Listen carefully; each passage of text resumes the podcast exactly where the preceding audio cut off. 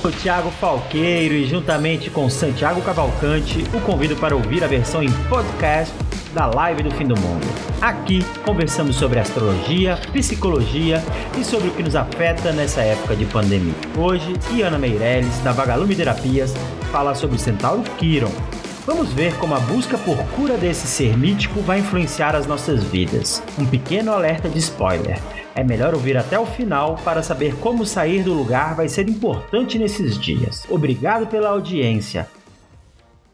É mais uma live do fim do mundo. Por incrível que pareça, o mundo não acabou ainda. Né, Iana? Bom dia. Exatamente. Bom dia, bom dia, pessoal. Bom dia a todos. Bom dia, Thiago. Bom dia, Santi. O mundo está quase, está capengando, mas ainda falta um cadinho. Vamos junto. Não acabou ainda! Falta muito tempo para esse mundo acabar, gente. Falta. Fala pra gente aí se o seu mundo acabou ou se você tá só com frio.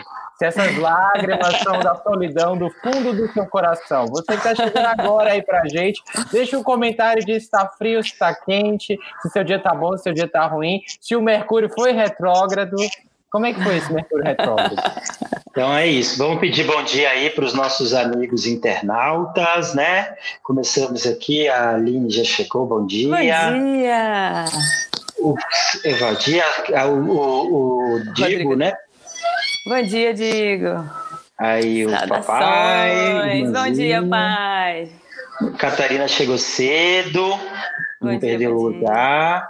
Vamos lembrar aqui, nós estamos online na, no, no, YouTube, no Facebook da, da Descomplica, da agência Descomplica, e estamos também online no Instagram da Vagalume Terapias. Dessa vez a gente não deixou o pessoal de fora, né? Tá todo mundo online ao mesmo tempo. E acho que a gente já pode começar aqui, Ana, para a gente seguir um pouquinho a, a nossa ordem com a Kelly Cristina. Bom dia. Podemos começar aqui com o nosso famoso céu da semana, né?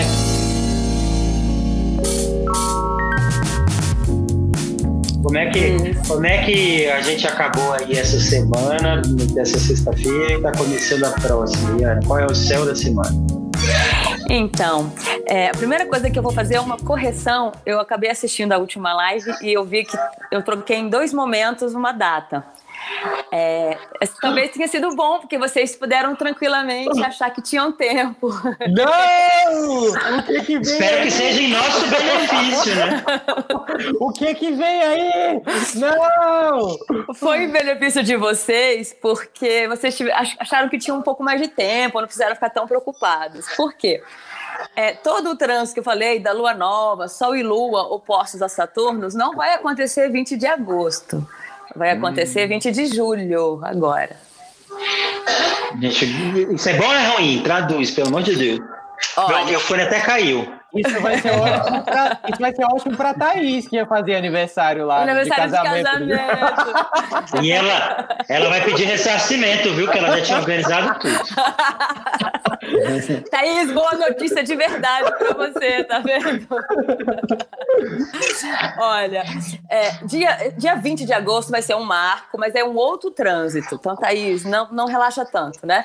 Dia 20 de agosto tem aí é, quadratura de Sol ao Gol e tem algumas coisas acontecendo bem difíceis também. Agosto vai ser um mês difícil, como a gente já tinha falado, que seria parecido com o finalzinho de maio, aquela pegada do Algol, lembra? A estrela que corta cabeças, a medusa. Então, a gente vai ter de novo ele atuando, os trânsitos de Algol atuando. Mas a, a, a oposição importante que a gente estava falando na outra live acontece 20 de julho agora, né? Então, é só para pontuar isso, que tem uma hora que eu falei julho, uma hora que eu falei agosto, depois quando eu ouvi a live eu falei, oh Jesus, troquei as datas. Mercúrio retrógrado, né? Então tá aí a correção para vocês, a errata, entendeu? Agora a pessoa faz até erratas. Mas vamos falar do céu da semana. Bom, a gente tem é, algumas coisas muito importantes acontecendo no céu atualmente. Mais importante, tão, tão aclamado por todos, é o fim do Mercúrio retrógrado, né? Ele fica direto agora, é, dia 12, então a gente tem só mais um dia e meio aí dele retrógrado. Lembrando que quando um planeta fica retrógrado, parece aos nossos olhos que ele está andando para trás no zodíaco. Então ele estava num ponto e ele volta alguns, alguns graus. Quando ele vai para o movimento direto, ele, ele começa a andar para frente, mas ele vai voltar pelos pontos que ele já tinha passado duas vezes. A gente chama isso de zona de sombra. Então, o planeta estava no ponto 10, ele voltou para o ponto 5. Então, ele, ele veio andando, né? Chegou no ponto 10. Aí ele começa a retrogradar, então ele volta para o ponto 9, 8, 7, 6, 5. Então ele já passou uma vez até o 10 e passou a segunda vez voltando. E aí agora na terceira vez ele vai passar de novo 6, 7, 8, 9, 10 pela terceira vez pelos mesmos pontos. Então é um, é um movimento direto, mas ele ainda está na sua zona de sombra, passando de novo por pontos onde ele já passou e ainda assim resolvendo pendências. Mas agora já pelo menos ele está para frente, as conversas vão ficar mais um pouco, um pouco mais claras, as pessoas vão conseguir se comunicar com mais tranquilidade, e, mas ainda resolver coisas pendentes, tá, gente? Então a gente ainda tem uns diazinhos aí de Mercúrio na zona de sombra, mas ele já fica direto, já pode começar a pensar em comprar coisas, principalmente eletrônicos, assinar contratos, entendeu? Quem está em abstinência de compra já pode começar a comprar e passar, Se passar iluminador, tira a sombra? Ó, oh, que é uma beleza. Entendeu? Olha aí, passa, olha aí. Passa uma maquiagemzinha no Saturno. Minha amiga, minha amiga Aline Saldanha que a gente geralmente fala essas coisas. A gente estava tudo calado do Mercúrio retrógrado. Aí agora a gente está tudo agora passando iluminador para ver se sai essa sombra. Viu, Aline? Aí Ô, Santiago, Ô, Santiago, já divulga aí o seu TikTok para você é, ensinar a gente a fazer a, a, a é, tutorial de maquiagem, por favor. É, iluminador para tirar o mercúrio retrógrado. Que eu tô cheio de né? sombra aqui, ó. Só, eu sou só sombra. Plantar a sombra, ok. Exatamente. Eu sou a própria sombra. Não é? Mas aí, o, o, então a gente tem essa expectativa de um Mercúrio direto, as comunicações andando um pouco mais vamos dizer, para frente, a gente chegando em algum lugar com o nosso diálogo, com as nossas conversas, mas a gente vai ter aí o grande presentinho de julho, que é o nosso querido Kiron, que fica retrógrado amanhã, né? Amanhã a gente tem Kiron retrógrado, ele se junta à trupe dos retrógrados para nos ensinar algumas lições. Bom. E essa bonita aí fica retrógrada e faz o quê? Pois é, quem, ô, quem é que. Aline, só um instante. Ô, Iana, desculpa, chamando pelo nome da irmã. É, o, o Mercúrio ainda tá. Ô, Iana, só um minutinho. Não tem como colocar uma placa, não? Tipo, esse, esse sentido, tipo, this way, assim, proibido voltar. Para de voltar, né, pra galera. Não, placa de trânsito mesmo, assim, ó, nesse sentido né? Exatamente. Podemos botar uma interdição, aquelas, aquelas plaquinhas do Detran, né? Interrompendo a via, fazendo não volta, só vai. Kiron, Kiron é, é, é de que mitologia? Então, mitologia grega ainda. Ele é porque ele não é muito conhecido, né? Mas o rapaz, ele é. Isso aí, Ali. Então, você chamou, ela respondeu aí. é... Agora, só, só uma piadinha interna, um minuto aí. Bianca, não é a Iana, é Bianca. Agora segue. Essa eu conto outro dia para todo mundo. Então. Oi, é... É, eu conto depois, eu conto depois. Mas. Então, Kiron, ele é da mitologia greco-romana, grega, né? É, ele, é porque ele não é tão conhecido quanto os signos e os planetas mais tradicionais. O Kiron, ele é Bom, tem algumas mitologias, mas a mitologia mais comum, né, os fundamentos da mitologia mais comum, fala que ele é filho, ele é filho de um grande titã, Saturno, Cronos, o senhor do tempo.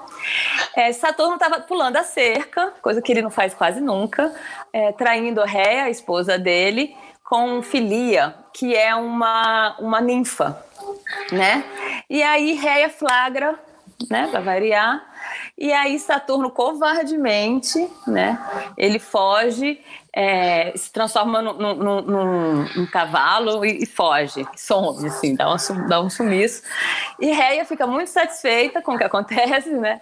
E aí, em algumas versões, ela amaldiçoa a Filia, e algumas, algumas outras versões, simplesmente porque Cronos se transforma nesse, nesse cavalo, é, o filho que, ela, que ele copula na, na Filia, né, que ele, que ele fecunda na Filia, nasce meio humano, meio, meio animalesco, né? Filia, quando, tem, quando, quando dá a luz, quando tem um filho, se, se assusta e fica é, em pânico, rejeita a criança porque ela tem essa, essa, essa, essa vamos dizer, essa, essa carapaça monstruosa, híbrida, e não consegue cuidar dele, não consegue se vincular, não consegue se conectar.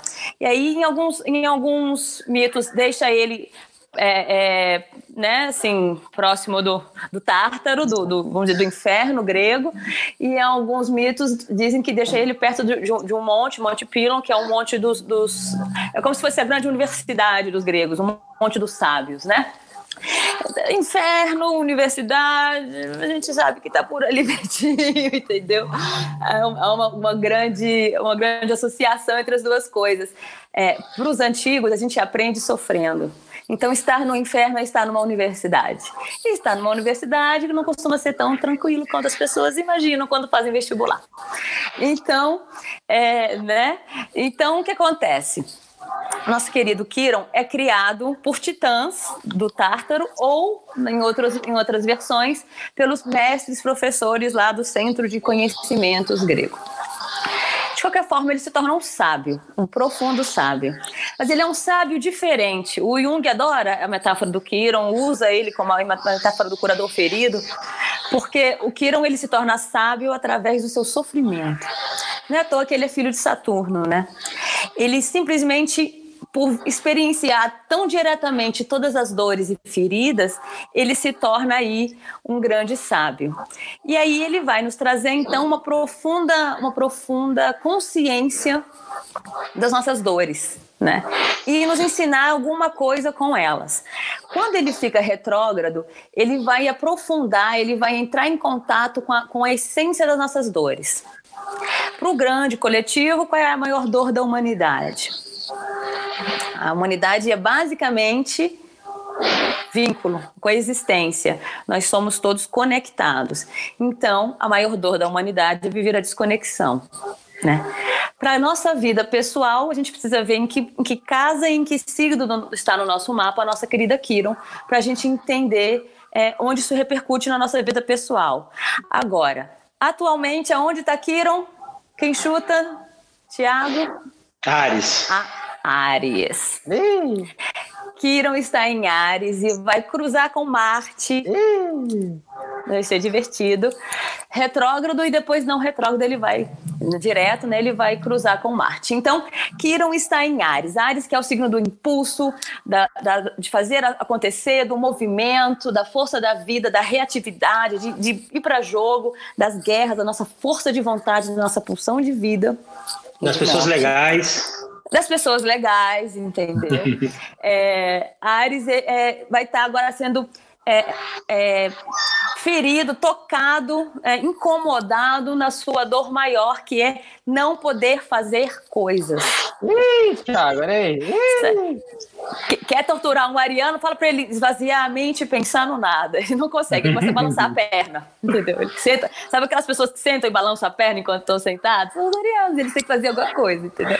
A minha perna não está balançando agora. Não está, eu imagino. então a gente tem Kiron um tanto quanto ferido em Ares. E para todos nós, Kiron em Ares vai nos, nos, falar da nossa dificuldade de tomar iniciativa e de começar coisas, iniciar coisas. Só que nós estamos entrando daqui a pouquinho no protagonismo de Leão. Então a gente tem que tomar a frente da nossa própria vida, com as dores de começar. Por quê? Porque nós não estaremos começando do jeito que gostaríamos. Kiron em Ares vai nos tirar da nossa zona de conforto. A gente vai ter que dar conta de começar as coisas, de fazer acontecer, não estando nas condições ideais, no cenário ideal que a gente tanto é, às vezes está pegado e só aceita se for assim, se tá bom se for assim. Então eu tenho um, um, um lema para esse momento aí, que síntese. É. é. feito melhor que perfeito. É, exato. O feito é melhor do que o perfeito. É o que a gente tem Exatamente. falado ultimamente o tempo inteiro, assim, feito melhor do que perfeito, vai fazendo. É, exatamente, entendeu? A gente tem que deixar acontecer. Porque tem, tem aquela coisa da, da, da perspectiva maior. A gente, não, a gente acha que não está no cenário perfeito, mas está tudo como tem que estar. É a gente que não está atualizado do plano maior do que, do que deve ser. Então vai fazendo o seu melhor e isso se encaixa no todo de uma forma muito bela. E não é só isso também, né? A gente vai, vai esquadrinhando os boicotes, né? Então, assim, ah, uhum. vai colocando obstáculos, às vezes até imaginários, para que a gente não dê o primeiro passo, né? Exatamente. Então, eu acho que... Principalmente para quem tem questões de performance, é, se não for perfeito, não vai ser amado. Para quem tem questões, né, assim, uma dificuldade com o julgamento, com a crítica, é, algumas questões aí também é, que nos dificulta tomar iniciativa é pertencimento. Às vezes o que a gente vai fazer vai transgredir o padrão é, é, da, dos nossos, da nossa família, e aí a gente perde pertencimento, então a gente prefere não fazer para continuar conectado, enfim.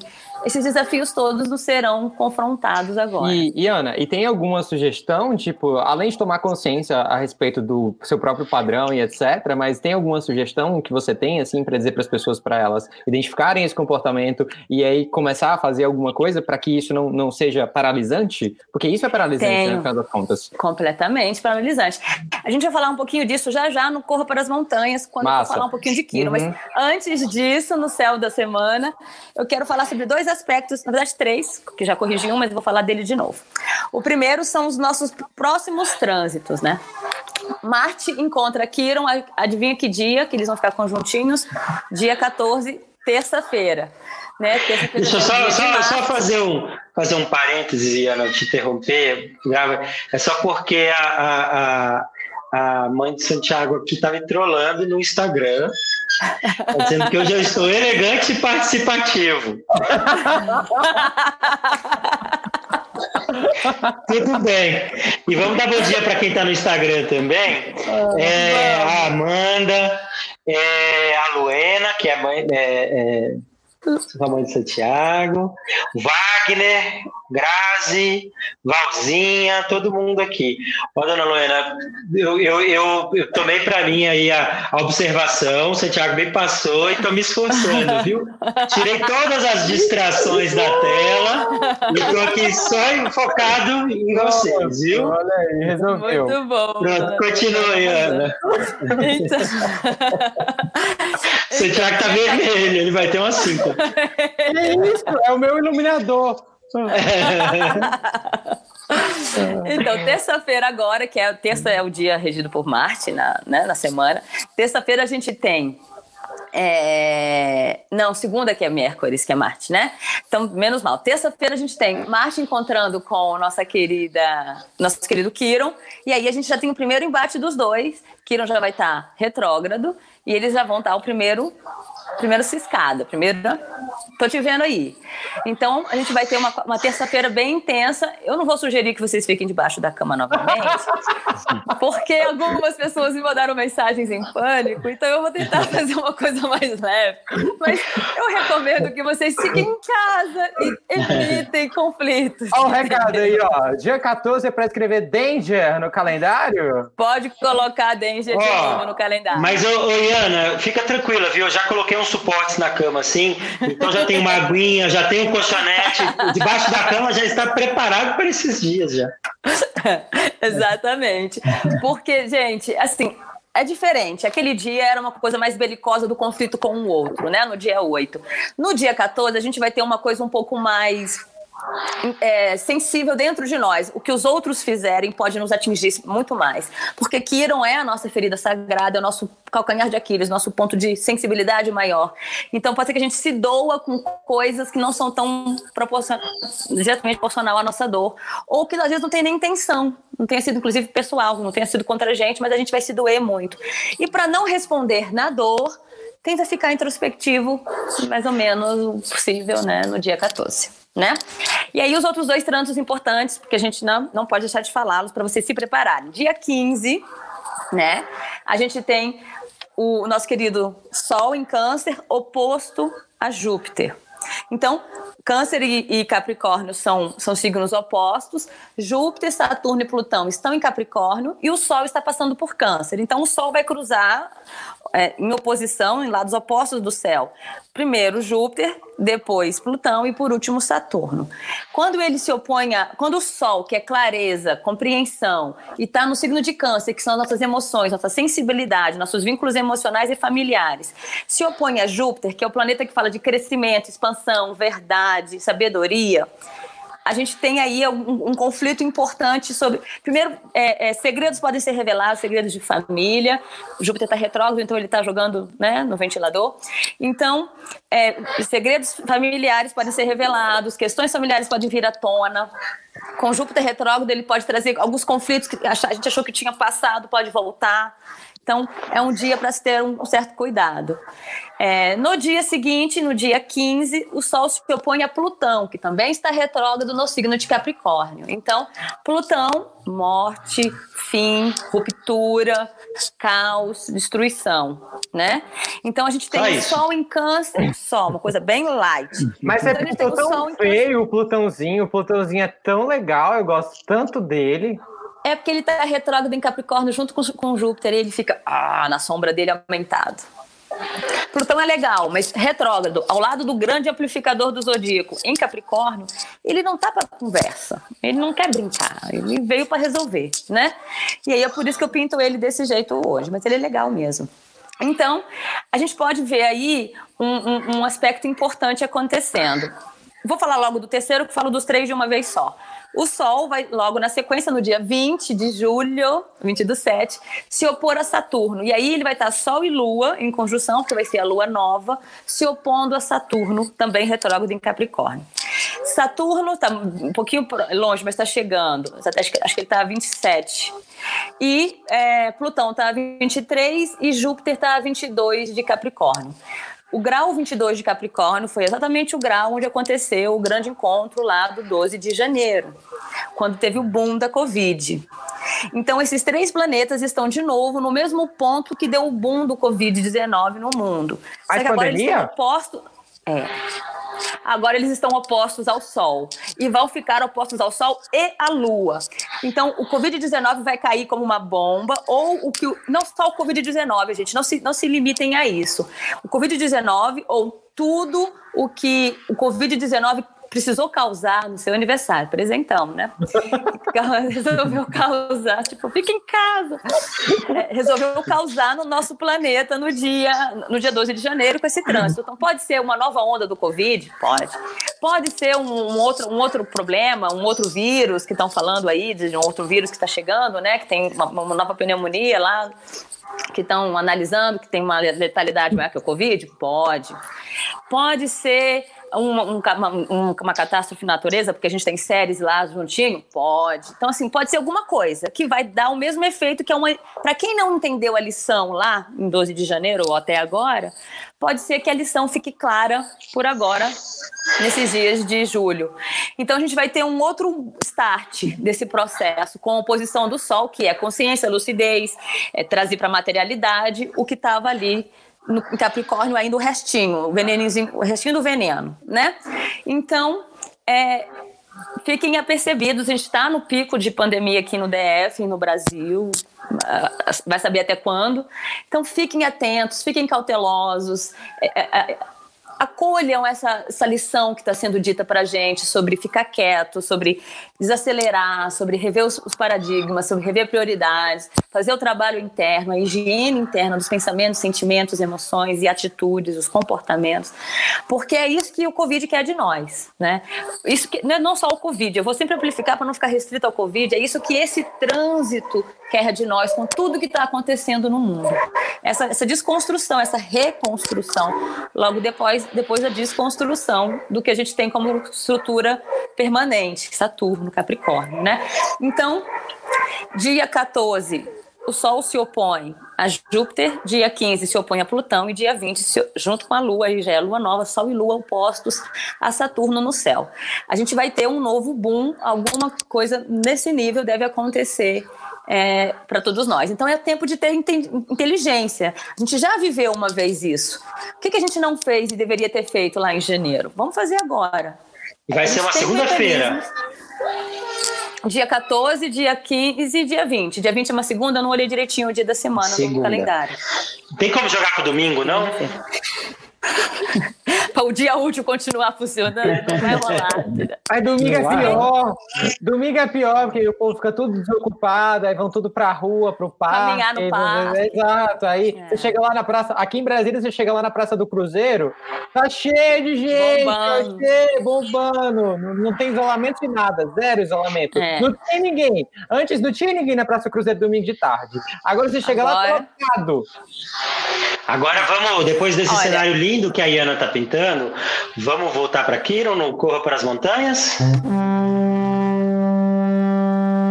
Vamos, vamos sim. Eu só, eu só corro para as montanhas queridas. Nesse caso. Porque assim, já é para mim já foi um. O céu da semana já foi o Corra para as Montanhas, né? Mas pode piorar. A Ana tá aqui para nos provar. Ai, não é? Rimou! Tá vendo? O Corra para as Montanhas, agora que não seja as montanhas do Tártaro, gente. Não corra para o Tártaro, entendeu? Corra para uma outra montanha, pelo amor de Deus. Talvez as montanhas de Pilon, né? Da sabedoria. Monte Pilon, na verdade. Então vamos lá. É, o nosso querido Kiron vai nos trazer a uma oportunidade de resolver esse trânsito. Não é à toa que ele está retrógrado em Ares, que é o que começa e movimenta as coisas, enquanto o Sol vai passar de novo bombando energia, entrando em conflito com todos esses, com essa trupe, com todos esses três planetas e séries, quatro, que estão lá em Capricórnio atualmente.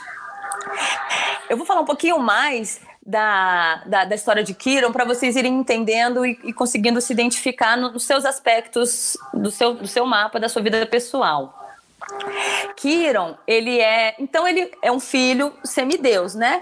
Ele é filho de um de um de um titã, né? Os titãs são os deuses mais ancestrais, mais antigos antes do Olimpo, pré-olímpicos, né? Pré-olimpianos.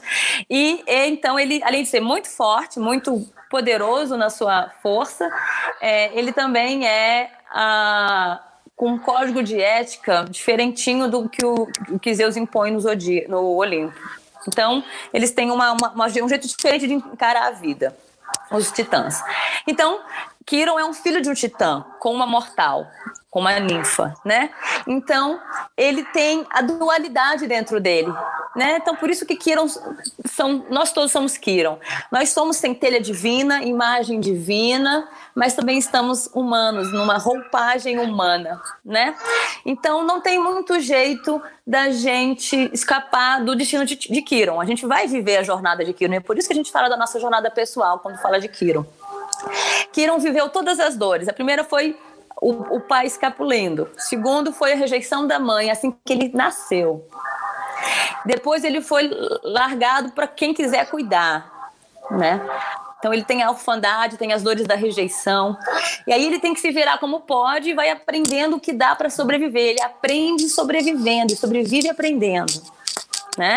Então ele tem todo esse desamparo sobre ele. Mas mesmo com todo esse desamparo direto, ele vai conseguindo se construir, vai conseguindo se amparar e se né, estabelecer Volta esse silêncio vindo das tretas previstas. Volta da retrogradação, é nesse nível, Ricardo. Então, é, e aí ele vai então conseguindo construir a sua personalidade com a esquiva, com a, com a, com a defesa. O mais interessante é que ele, apesar de ser um centauro, né, meio homem, meio cavalo, meio híbrido, ele não tem o comportamento tradicional dos centauros. Os centauros, eles são meio beberrões, brigões, meio selvagens, mais animalescos do que, do que humanos, na mitologia como um todo. Kiron não. Kiron, ele tem um, uma mente diferenciada, exatamente por causa das dores que ele viveu, ele despertou outras formas de compreensão da realidade. Um belo dia, ah bom, antes disso ele cresce, vai se desenvolvendo lá com os professores que ele dá conta. Na versão que ele está com, com, os, com os grandes titãs lá do, do Tártaro, ele aprende com os maiorais. E na versão que ele está no Monte Pilo, ele aprende com os grandes sábios. Então ele aprende de todo jeito com, com grandes, grandes influências e vai se tornando um grande sábio ele chega num ponto em que ele consegue transitar nos dois mundos. Tanto ele consegue andar com centauros beberrões, quanto andar com sábios. Ele, ele, ele consegue se encaixar nos dois mundos. Uma certa vez, sim, ele vai se tornando um grande professor, um grande sábio. E aí, como ele se torna esse grande sábio, porque ele, tudo que ele podia fazer era aprender para sobreviver, todos os deuses entregam os seus filhos para que Quiron seja o professor. Ele vira o grande professor do, do, Olimpo, né? De toda, de toda a mitologia grega. Então ele vai virando um grande sábio. Um belo dia ele estava numa caverna com, com os outros centauros, bebendo e aprontando, e o nosso querido Apolo, a quem ficou muito ligado, Quiron ficou muito ligado a Apolo, é, arranjou uma briga, coisa que raramente acontece. Apolo e Marte raramente brigam, né? Eles são super tranquilos, assim, de boa. Ele arranjaram uma briga com os centauros e sem identificar que entre os centauros estavam estava Quiron, Apolo jogou uma de suas flechas, que eram embebedados pelo, pelo veneno da hidra, mortais, sempre acertavam. E aí ele acerta a coxa de Quiron. A coxa direita, o lado direito, que fala dessa coisa da energia do masculino, de se colocar no mundo, da energia proativa. Ele acerta a coxa aqui na perna, que impede Kiron de se movimentar na vida. Kiron é, é imortal, porque ele é filho de um titã, então ele não morre. Mas a flecha tem o veneno da hidra, que é um veneno mortal, então ele não se cura. Então, ao mesmo tempo que ele não morre, ele não se cura da dor da flechada na, na coxa. Divertido, né? Então ele vai ficar eternamente em sofrimento. Bem legal. Bom, ele, como é um grande sábio, vai estudar toda a medicina conhecida e se especializa nisso, vira um grande curador, cura inclusive com música. Ele vai tentando de tudo para tentar curar e não cura a dor na perna dele. Ele já está, imagina quantos séculos aí com aquela dor tentando se curar e não conseguindo se curar. Quando ele finalmente entende a chave, né? À toa que na astrologia que o símbolo de Quiron é uma chave, uma chavezinha em pé. É, é, um, é um K com uma bolinha embaixo. Se você virar, você vai ver que é uma chavezinha. Quiron, ele é a chave, de, a chave dele é você abrir mão de si mesmo e olhar para o outro. A gente cura a nossa ferida sagrada quando a gente cuida dela no mundo. Então, simultâneo, paralelo, ainda na sala da justiça, o nosso querido Kiron estava lá curando, tentando curar a perna loucamente, mas o nosso no mundo paralelo a gente teve Prometeu, não sei quem conhece o mito de Prometeu, é um mito clássico de Aquário. Prometeu rouba o fogo dos deuses e, e, e traz para os homens, né? Prometeu ver a, a nossa a nossa humanidade sofrida e acha que o capricho dos deuses tem parte nisso. Ele, ele julgou precipitadamente. Então, como ele é semideus, ele vai lá no Olimpo, rouba o fogo dos deuses e ensina o mistério do fogo para a humanidade. O que faz a humanidade bastante emancipada. A gente agora pode sobreviver, se aquecer, né?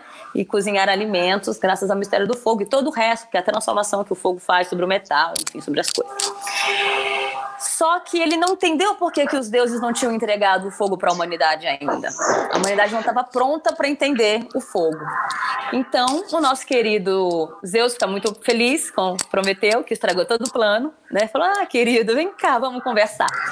Ele manda. É verdade, tem um barulho, um ruidinho, né? Que está parecendo uma coisa meio português. É, eu não sei o que, que é. Vamos, vamos identificar. Tiago, tá tudo silencioso aqui. Tem alguma coisa na sua casa tocando aí ou é na Iana? Aqui em casa eu tô, no, eu tô no quarto fechado com o microfone. Eu acho que é o brinco da Iana, mais uma vez. Não tem brinco grande hoje, tem brinco tranquilo. Não é a minha culpa. Ó, não, mas, vamos mas voltar. Um, um poltergeist lá no fundo, ó. É. é. Eu, tô, eu, tô, eu tô sacando que tem o Mercúrio retrógrado. Gente, deixa eu explicar uma coisa para vocês. A live do fim do mundo é para todos, até para os do outro mundo. É, é um encosto, sim. Nós somos encosto. inclusivos. Vamos aceitar aí os nossos amiguinhos do, do outro plano. Vamos tocar o Tem um repetidor de sinal é, lá, né? Vamos, vamos deixar. O lo-fi para fantasmas aí. É, Filme de terror, Poltergeist. É realidade, gente. É a realidade, é isso. Não é? Mas vamos lá, então. É, então, nosso querido Prometeu ganhou um grande presente de Zeus. Zeus falou, ah, você roubou o fogo dos deuses? Você acha que sabe tudo, querido? Deixa eu te ensinar uma lição. O que, que ele manda de presente para Prometeu? Uma caixa com uma linda mulher, maravilhosa, assim, perfeita de presente para Prometeu. Só que Prometeu significa precavido, né? Então Prometeu falou: Zeus me mandou uma mulher linda para me casar. O nome dela, gente, era Pandora, a mulher, ah. tá? E ela veio com uma caixa de presente para eles abrirem no dia do casamento. Zeus mandou uma mulher linda com um presentão para eles se casar. Aí Prometeu falou: então, eu passo essa, esse grande presente de Zeus. Mas o irmão dele, que não era tão precavido, falou: Eu quero, dá para mim, né? Chama eu. E aí ele se casa com Pandora no dia do casamento. Eles abrem a caixa e o que acontece? Todos os mares do mundo saem da caixa. Então, Prometeu assiste toda a destruição do, do, do mundo que ele que tentou beneficiar com o fogo. O fogo, para quem não sabia lidar com fogo. E aí ele começa a ver toda a destruição e ele, ele fala: Nossa, fiz, fiz besteira, né? Ele, ele tá de umas duas ou três tentativas de punição de Zeus, quando ele finalmente aceita o destino dele. E aí ele se, se entrega e fala: Zeus, para de fazer mal pra galera aí. Para de punir a humanidade por pelo que eu fiz, que foi roubar o fogo dos deuses. E, é, e por favor, me, me, me castiga sozinho, deixa ser só eu. E aí ele finalmente se entrega. Quando ele se entrega, Zeus amarra-o pelo pé num monte querido do Olimpo, por onde ele fica 500 anos, sendo todos os dias de noite bicado por um corvo ó, o algol aí, ah, na verdade é o Debaran, é, bicando no fígado dele. Como o fígado é o único órgão do corpo que se, se regenera, os gregos já sabiam disso, durante o dia o fígado dele se regenerava e à noite ele era bicado de novo pelo corvo. E esse foi o castigo dele por 500 anos. Mas o castigo não era o fígado, que é a raiva, que é a nossa dificuldade de, de usar a raiva, sendo todo dia provocado e depois curado, provocado e depois curado. O, o, real castigo de Prometeu era ficar amarrado pelo pé, ou seja, de cabeça para baixo, por isso a carta do enforcado no tarô, olhando para a humanidade e vendo o que, que ele fez quando deu fogo para crianças insensatas. E aí ele passa 500 anos vendo o que, que a humanidade fez com o fogo. E aí ele fala, é, realmente eles não estavam prontos para o fogo. Então ele, ele se dá conta de que a humanidade precisava de mais tempo ou de mais lições. Precisava dos deuses estarem ali dizendo: você não vai ter, você vai ter que fazer um sacrifício para ter, você vai ter que fazer isso e aquilo para acontecer.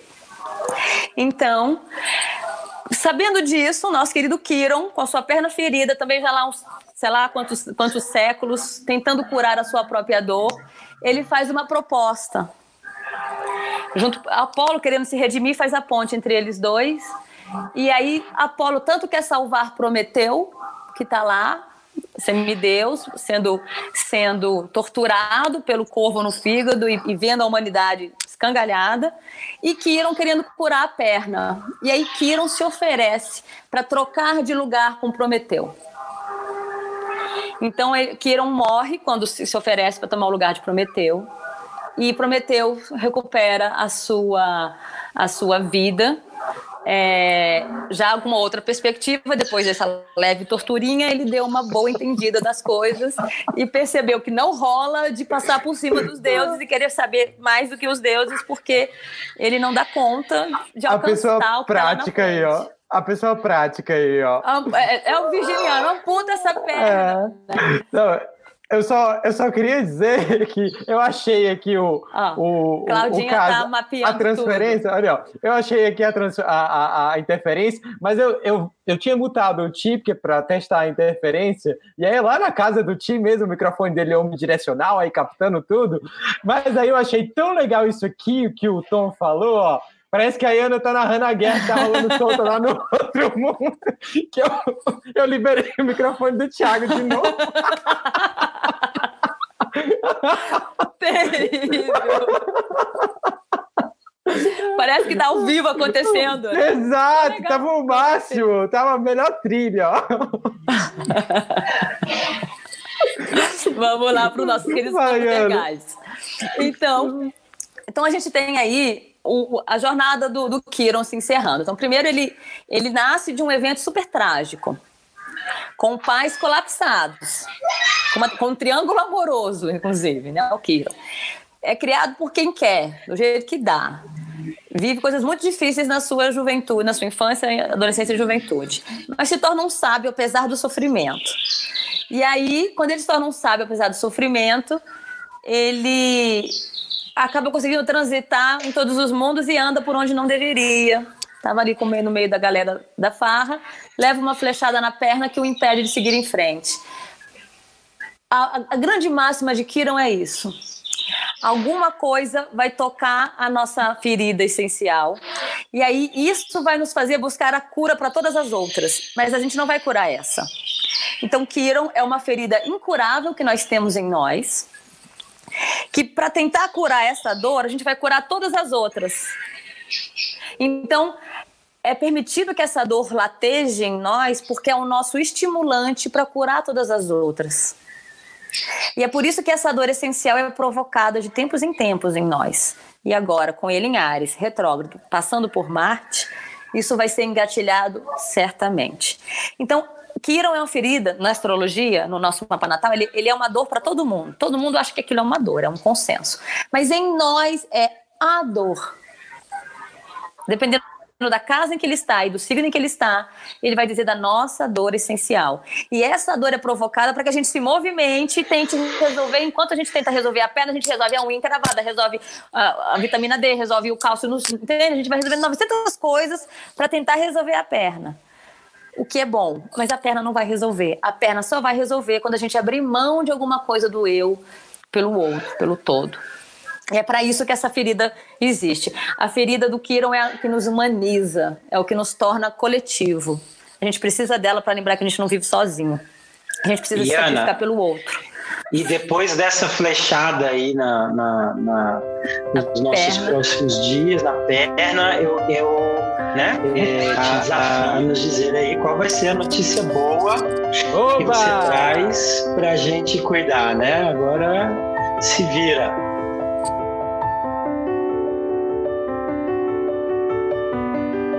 Eu só me dou mal com essa notícia boa aí, Jesus. Eu, eu, olha, eu mereço um prêmio para toda semana arranjar uma notícia vou, boa. Vou até você. deixar a Iana destacada aqui, ó. Vai, agora é só a Iana. Cadê a Iana? Voltou. Tô aqui. Tá pronto, aqui a Iana, pronto. pronto. Exatamente, vamos, pronto. Vamos lá. Foco para o meu sofrimento aqui de como achar uma boa notícia. então, a boa notícia, gente, é que Kiron é a chave, ele é a resposta, ele é a saída, ele é a alternativa que a gente precisa para resolver a principal dor da humanidade e, claro, também para resolver a nossa própria dor. Então, a primeira pergunta que a gente tem que fazer é: o que, que está doendo em você? Então, né? O primeiro passo é o que está doendo em mim hoje? O que está mais me, me, incomodando, mais latente, mais dolorido, mais ardido, mais incômodo? E assim, não pensem só na pandemia, não. Pensem desde antes da pandemia. O que estava incomodando desde sempre na sua vida? Olhando para isso, é, a gente vai conseguir pensar. É, eu tenho a resposta para isso, que é olhar para essa dor no mundo parar de olhar para essa dor na minha própria vida, no meu próprio repertório, na minha própria história e olhar para essa dor no mundo. O que, que, eu posso fazer a respeito dessa dor no mundo? Como eu posso diminuir a intensidade e a atuação dessa dor no mundo? Quando a gente faz esse movimento, a nossa dor estanca, porque quando a gente cura o coletivo, e eu só quero deixar registrado, lembrando que nós estamos dentro do coletivo, mesmo os aquarianos que acham que estão fora, estão dentro do coletivo. Então, quando a gente cura isso no coletivo, a gente está curando isso na gente. Mas Kiron é a dor que a gente só pode curar em nós através do todo. Então, há agora um clamor, e o céu astrológico traduz isso para que a gente entenda que para a gente conseguir viver melhor, a gente precisa curar o todo. Não é mais sobre a gente aprender a sobreviver no mundo pandêmico ou pós-pandêmico, é, com nossos próprios recursos, adaptando a nossa própria realidade. Agora é sobre a gente aprender a sobreviver nesse mundo, mudando o mundo. Entende? E essa então, é a então boa notícia? É. gente, isso é maravilhoso. Olha só. Eu acho que a gente vai ter que ser muito bonzinho com a Iana hoje. Pra deixar passar. Porque se veio isso aí, imagina as outras opções. Gente, eu sou aquariana demais. Eu acho isso maravilhoso. Não! Eu acho que era isso que tinha que acontecer na humanidade. Não! Isso. Não! Então assim, a- então, assim, só para entender, Iana, vamos resumir aqui. Então, a boa notícia é não resolver só a sua principal dor em você mesmo, mas no mundo inteiro. Ah, Exato. Não, não, não. Ah! A boa notícia é: desiste de resolver em você e começa a resolver no todo. Que aí vai parar de doer em você. Então, assim, eu tô dando pra vocês, achando, vocês passaram a vida inteira procurando como resolver minha principal dor. Eu tô dizendo pra vocês, desistam dela, parem de se definir por ela. A gente vive aqui, Iron, em espiral. Então imagina no centro da espiral a nossa dor latente. Quando essa nossa dor é tocada, e às vezes ela é tocada muito cedo na nossa vida, como na história lá do nosso querido Centauro, que foi quando ele nasceu, é, ela lateja. E aí a gente passa um tempo se definindo pela nossa dor. A gente é uma dor latejando no mundo. Tudo que a gente é uma dor latente no mundo. E aí, processo de autoconhecimento, processo terapêutico, processos filosóficos, às vezes processos religiosos trazem essas grandes transformações e a gente dá uma primeira volta na espiral. A gente, a gente se distancia da dor latente e a gente descobre que existe vida para além da dor. Fala, "Ó, eu nem sou tudo, eu nem sou só essa dor. E aí a gente começa a descobrir então que a gente pode ser mais. A gente dá a primeira volta de espiral. A gente continua com a dor no centro. Se tocar nela, dói. Não para de doer, não. Mas a gente não está mais dentro dela. Aí a gente começa a compreender algumas coisinhas e vai dando voltas e voltas em espiral, se afastando cada vez mais do centro da dor. Mas ela vai estar sempre no centro, ela vai estar sempre doendo. Então, às vezes, a gente dá um salto, e além de não se, não se identificar, não se definir pela dor, a gente começa a entender que a gente não é o único naquela dor. Tem um monte de gente que tem a mesma dor que a gente. E ela continua atuando e pegando novas pessoas todos os dias. Então a gente começa a perceber que essa dor não é nossa, não é pessoal e não nos define. E aí a gente pode então dar salto. Rodrigo, queria que fosse assim. Pô, obrigada. Ele bem, tem quatro pernas, né, Rodrigo? São quatro. Se ainda for só duas, você ainda entende. né? põe aí, né? Uma- põe aí uma prótese. Então, é, a perna simbolicamente fala da nossa capacidade de se sustentar em pé e de se movimentar, né? Então é uma dor que o impedia de ficar em pé e uma dor que o impedia de se movimentar. Então é algo que nos impossibilita de movimentar mesmo. Aquilo que a gente estava falando no início da paralisação que pode trazer na nossa vida é a ferida sagrada, né? Então, Iana, eu vou, vou Ah. te tirar desse sofrimento público ao vivo, de tentar justificar que isso é uma notícia boa, e aí eu acho que fica um- uma boa, uma boa puxadinha aí, já que você está tá Pro dizendo o que a gente tem que fazer, para a gente entrar aí na nossa lição de casa, né? Como é que a gente sai do centro da, da nossa dor, né, embedado nessa, nessa, nessa realidade, para começar a dar voltas e tratar disso no mundo e começar a conseguir lidar com isso? Quais são as suas. Quais são, qual é a- o dever de casa? É dever de casa, viu, galera? Não é opcional, não. A gente cobra aqui depois a, a entrega. É obrigatório. Olha, o... a gente precisa lembrar que Kiron era um professor de heróis. Todos os semideuses que Kiron treinou viraram grandes heróis do Olimpo, grandes heróis da mitologia. Então, Kiron desperta em nós o nosso heroísmo, a nossa, nossa melhor faceta, a nossa faceta heróica. Lembra que o herói é aquele cara que vai lá, enfrenta o grande perigo, mesmo que isso signifique um sacrifício pessoal, e resolve tudo para todo mundo. Então, Kiron desperta em nós o nosso sacrifício pessoal. A nossa habilidade, também Prometeu é o grande sacrifício, por isso essas duas histórias se cruzam. E também a nossa capacidade de abrir mão de nós mesmos, em primeira pessoa, do nosso ego, da nossa primeira vontade, para um benefício maior. Então, o nosso dever de casa está sendo, primeiro de tudo, identificar a nossa ferida essencial. Ajuda a olhar no mapa. As casas astrológicas e os signos nos dão a dica. A casa astrológica é o, o cenário onde aquilo acontece na nossa vida. E o signo fala dá um tom. Né? Então, por exemplo, a casa 1 é a casa da identidade, da nossa verdade, do jeito que a gente se mostra no mundo. Se for uma casa 1 no signo de fogo, é sobre os movimentos, os conflitos, as coisas. Se for uma casa 1 no signo de água, sentimentos, emoções, como a gente lida com as nossas trocas emocionais, com nossas, né?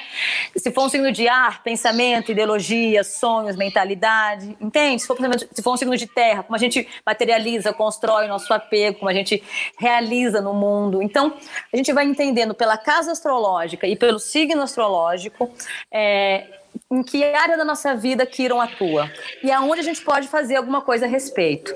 Então, o primeiro dever de casa é sempre identificar, reconhecer. O segundo é aceitar. Esse é sempre o mais fácil.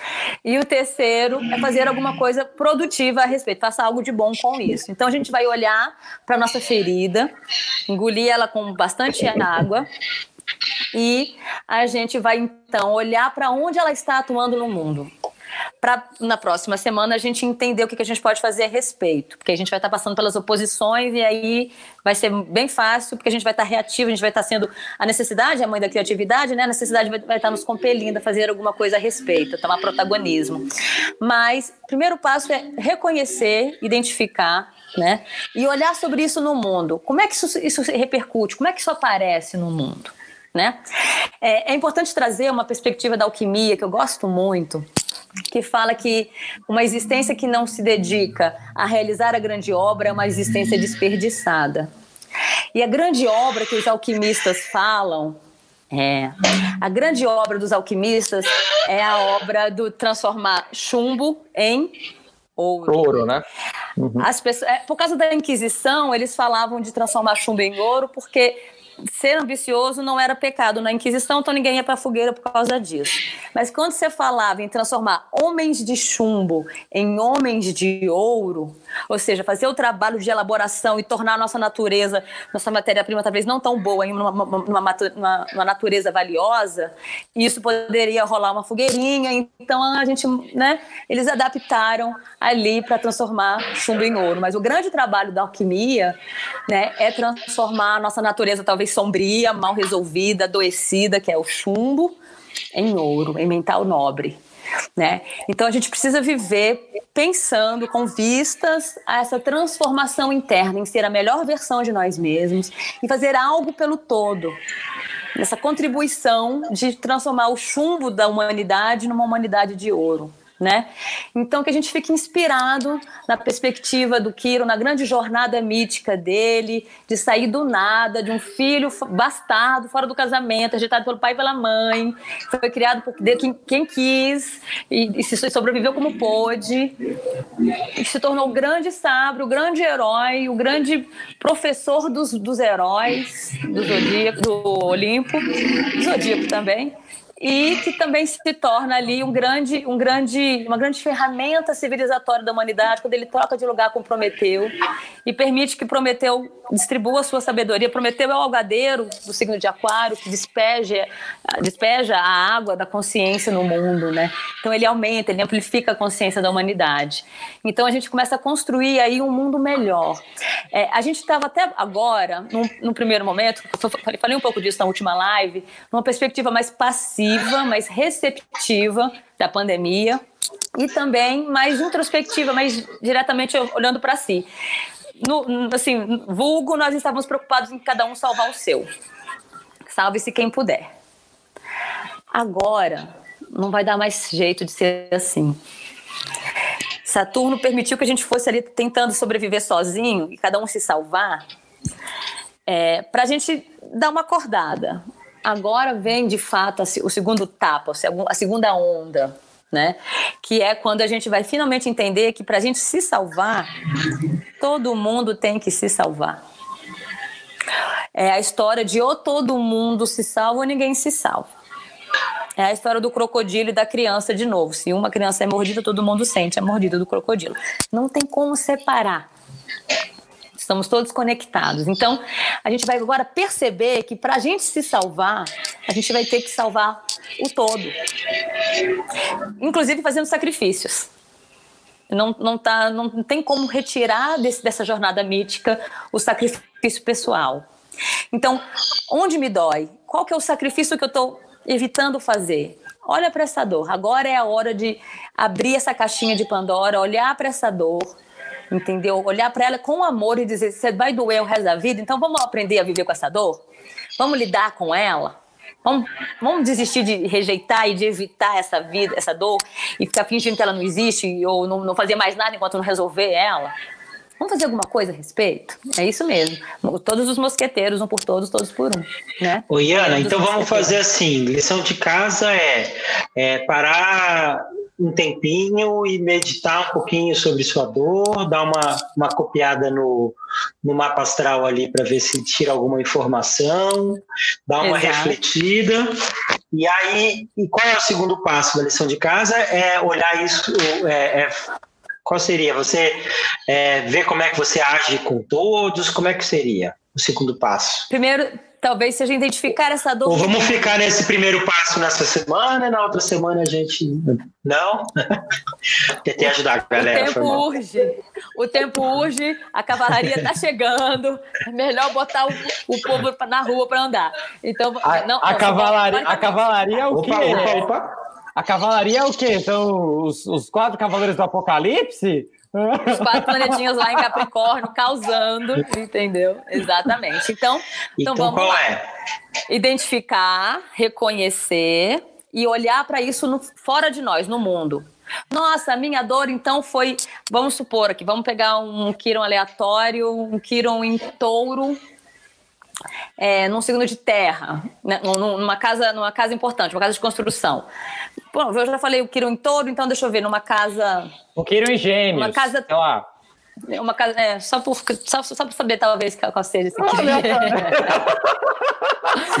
o Quirón em touro numa casa 3, assim, da vida. Pronto. Vou usar os gêmeos na casa 3. É, a casa 3 fala da nossa mente, da nossa perspectiva mental, como a gente entende nossas ideologias, nossa fantasia, nossos sonhos, nosso pensamento, nossas crenças. E também vai falar é, da nossa relação com nossos irmãos, nosso, nosso, nosso ambiente, primeiro ambiente familiar lá, original, o eu e o não eu, que, que, as crianças vivem com os irmãos. Um Kiron em touro, ele vai ter uma dificuldade de ancoramento no corpo. Touro é o signo corpóreo, né? Então, Kiron em touro, ele vai ser mais mental ou mais emocional e muito pouco encarnado no próprio corpo, muito pouco sensorial. Então, ele vai ter uma dificuldade de conexão, uma dificuldade de vínculo, de apego com as coisas, com as pessoas. No, numa casa 3, numa casa de gêmeos, uma casa mental de gêmeos, ele vai falar ou dificuldade de vincular com os irmãos e com os seus, dificuldade de pertencimento, vai falar de dificuldade de entender, de, de, de, de é, é, é colaborar com a mentalidade dos outros, um, um pensamento conflitante, uma dificuldade de uma dificuldade de raciocinar, uma dificuldade de pensar o raciocínio das coisas, é, de concatenar as ideias, ou de comunicar suas ideias. Às vezes tem aquele ruído de eu entendo, mas na hora de falar sai tudo truncado. Enfim, é uma dor e uma delícia de ser quem é. Aí a gente vai olhar para isso no mundo. Como é que é essa dificuldade de comunicação no mundo? Como é que é, por exemplo, a, a, o ruído de comunicação, as pessoas prolixas, as pessoas que têm TDAH, TDA. É, entende? A gente vai olhar para essa dor no mundo. Quem mais no mundo tem essa dor e quem mais no mundo vive esse tipo de desafio? Olhando para isso, a gente vai conseguir, por exemplo, é, é, Casa Atriz também fala de tecnologia, Gêmeos também fala de tecnologia. A gente vai conseguir, por exemplo, olhar para as pessoas que têm uma barreira com a tecnologia, as pessoas que não conseguem fazer a, o movimento da, da tecno aí. Pronto, Kátia, já tem aí para você algumas dicas. Para quem não consegue fazer aquele movimento de, de abraçar a tecnologia, de migrar para um outro mundo, para fazer todo esse movimento de, de, de, dar o salto tecnológico, né? Então a gente vai olhar para essa dor para além, ah, eu não consigo, eu não dou conta, tá, mas e o mundo? O mundo consegue? O mundo dá conta? Como é que o mundo está lidando com isso? Como é que é essa dor no mundo? Quem mais tem essa dor no mundo? para a gente conseguir se irmanar. Isso tem um poder muito grande quando a gente consegue enxergar que existem outros com a mesma dor.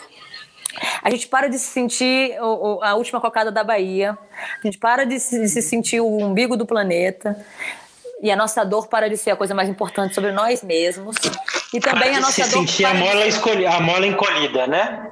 A mola encolhida. A gente começa a perceber que isso é normal, comum. Tem milhões de pessoas que sentem isso no mundo. E que isso é uma dor que define a humanidade, que Iron nos humaniza. E isso é um desafio para todos nós. A soma das transformações individuais é a saída. Exatamente, essa elaboração, Claudinha. A gente precisa entender isso. Então, Kiron vem nos trazer essa lição. Essa é a grande jornada da nossa alma, é a realização da grande obra dos alquimistas.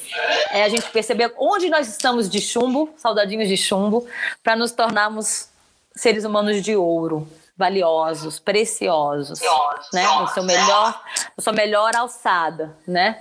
Então, a gente olha para isso nessa perspectiva essa semana, façam esse exercício o máximo que vocês puderem. Qual é a dor que me define? E ela vai doer, gente. Vocês não vão olhar para ela assim: "Ah, que legal, tem uma dor aqui", não é? "Ai, tá doendo, tem uma dor aqui". E tudo bem que seja assim. Então, corajosamente, façam esse movimento de olhar para a dor, e, e, e, reconhecer essa dor e dizer: Oi, velha amiga, eu tô te vendo aqui, você me acompanha desde sempre, parece que vai ser assim por um bom tempo. Então, vamos conversar, vamos tomar um chazinho?